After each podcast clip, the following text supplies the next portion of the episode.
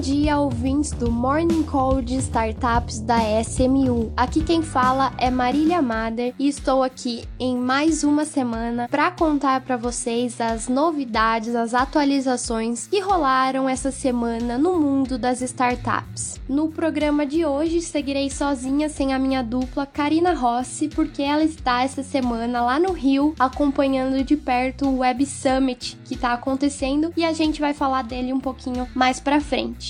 Começando então com as rodadas da semana. Quais startups concretizaram aportes de investimento nessa semana? E a primeira delas é a startup Justus, uma startup de seguros para automóveis que recebeu seu terceiro aporte estrangeiro no valor de 32,5 milhões de reais. No ano de 2021, ela já tinha recebido outros dois grandes aportes internacionais que foram liderados por famosos nomes investidores do venture capital mundial e como eu estava dizendo, ela é uma startup de seguros para automóveis, mas o diferencial deles é oferecer preços mais baratos, mais acessíveis para aqueles motoristas que dirigem com responsabilidade. E eles fazem esse acompanhamento do perfil do motorista e tudo mais pelo aplicativo que eles desenvolveram. A próxima rodada de investimento foi para uma startup agro, a Arado, que recebeu um aporte de 60 milhões de reais em uma rodada da Série A, que foi liderado pelo fundo Acre Venture Partners, um fundo da Califórnia que tem como foco de investimento empresas da área da agricultura e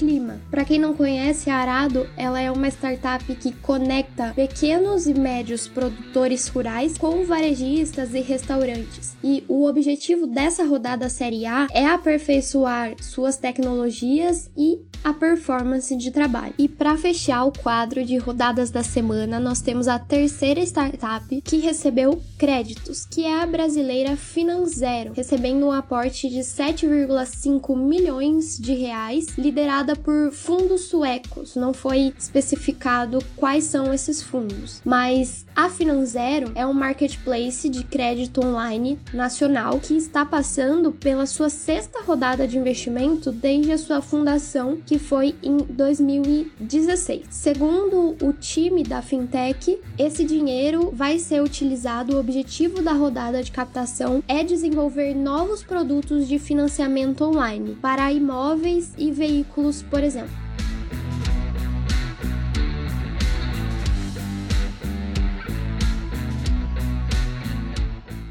E para abrir o nosso quadro de novidades gerais que aconteceram essa semana, eu vou começar com o tema que eu já dei uma prévia na abertura desse programa, que é o Web Summit Rio. O Web Summit Rio começou na segunda-feira, dia 1 de maio, e vai até hoje, quinta-feira, dia 4 de maio. Hoje, então, é o último dia do evento. E ele está sendo colocado aí como um, um, evento de desafio, de recolocar e de manter o legado do Brasil e da América Latina como um todo dentro do mapa de grandes eventos de tecnologia globais, né? O Web Summit é um grande evento aí que já acontece há bastante tempo em vários lugares e agora ele está sendo realizado no Rio essa semana e olha, a expectativa de público e a, a análise de, da quantidade de pessoas que circularam o evento foi de 20 mil pessoas. Então, 20 mil pessoas estavam presentes no Rio essa semana para debaterem aí temas de tecnologia. E como temas centrais do evento, pautas centrais que foram debatidas em vários painéis e tudo mais, nós temos um destaque para alguns conteúdos específicos, que é a inteligência artificial, que esse ano está chamando a atenção de todo mundo, o mundo todo, o venture capital e startups e bancos e fintechs. Então,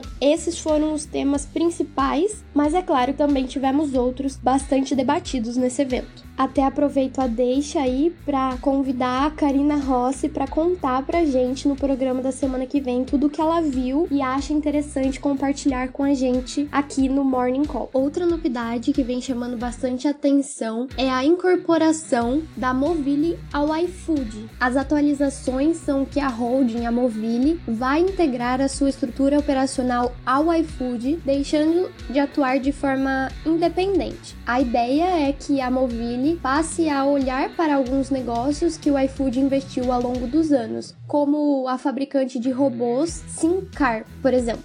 essa reorganização teve um ponto negativo do ponto de vista que dos 70 funcionários que estavam na Movile, restam a maior parte foi dispensada e restam de 10 a 15 pessoas que seguiram com a atuação dentro da Movile agora com essa incorporação. E uma das pessoas que foram afastadas foi o Patrick Kirby, que tocava as operações da Movile desde 2020, começo de 2020. E ele disse que vai deixar essa operação para tirar um ano sabático, mas é, diz que aprendeu muito sendo o CEO da Movile e que foi um grande desafio para ele assumir essa liderança. A relação entre Movile e iFood já é de anos. Começou em 2013, quando a Movile investiu 2,5 milhões de dólares no iFood. Nos anos seguintes, novas rodadas de investimento aconteceram, mas agora eles viram a oportunidade de unir forças e operações e fazer essa incorporação aí de operações mesmo, de funcionalidades.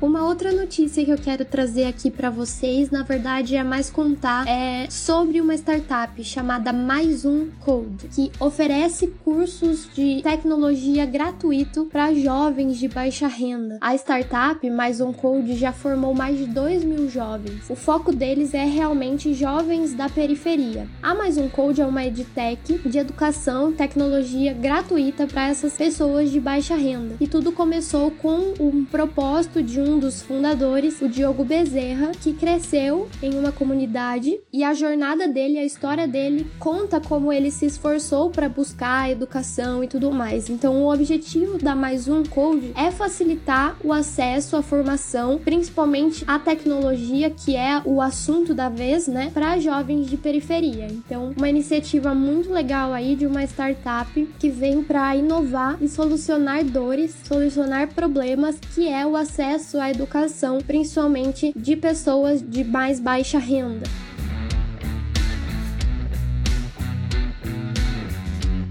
Para finalizar o nosso morning call dessa semana, eu trouxe aqui o clássico altos e baixos, mas um pouquinho diferente do que a Karina costuma trazer para vocês. Eu trouxe duas notícias que envolvem inteligência artificial, uma com relação à Samsung e a outra com relação à Apple. A primeira que eu vou falar é sobre a Samsung, que proibiu seus funcionários de usar o Chat GPT após um vazamento de código fonte. A empresa descobriu que a sua equipe carregou um, um, código confidencial da plataforma da Samsung e causou um revés, um, um super problema dentro da tecnologia, dentro do local de trabalho deles. Então eles estipularam, eles proibiram o uso dessas ferramentas populares de inteligência artificial generativa, como por exemplo o Chat GPT. O principal medo da, da empresa, da Samsung, é que esses dados sejam transmitidos é, para plataformas de inteligência artificial externas, servidores externos, que vai dificultar as operações e todos os processos deles com o vazamento desses dados, né? E para não ficar só na opinião da alta gerência, a empresa realizou uma pesquisa sobre a utilização de ferramentas de inteligência artificial internamente e 65% dos entrevistados acreditam que esses serviços de inteligência artificial representam sim um risco à segurança. Esse acontecimento de vazamento de dados aconteceu em abril desse ano por alguns engenheiros da Samsung que acidentalmente vazaram esse código fonte então, a partir daí surgiu uma reorganização dentro da Samsung de quais ferramentas de inteligência artificial podem ou não ser utilizadas.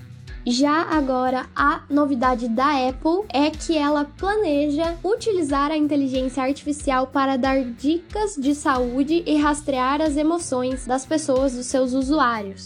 A Apple vem trabalhando em aprimorar serviços de coaching de saúde através da inteligência artificial. Para quem é usuário sabe das funções dos relógios, dos celulares em acompanhar a saúde e bem-estar de quem utiliza essas ferramentas, esses aparelhos eletrônicos deles. Mas agora eles querem aperfeiçoar ainda mais para buscar o engajamento do usuário com esses recursos e incentivar cada vez mais a aperfeiçoação ou a melhora da saúde de cada um e do bem-estar. E o que eles querem fazer é realmente criar um programa de coaching sob medida personalizado para cada usuário, para cada pessoa. Eu fiquei bastante curiosa com quais vão ser esses novos produtos, essas novas tecnologias que eles estão desenvolvendo. Mas isso vai ficar para cenas dos próximos capítulos, porque até então eles apenas divulgaram que alguns dados das pesquisas que eles estão fazendo para mostrarem que isso é uma boa e vai trazer bastante engajamento para as pessoas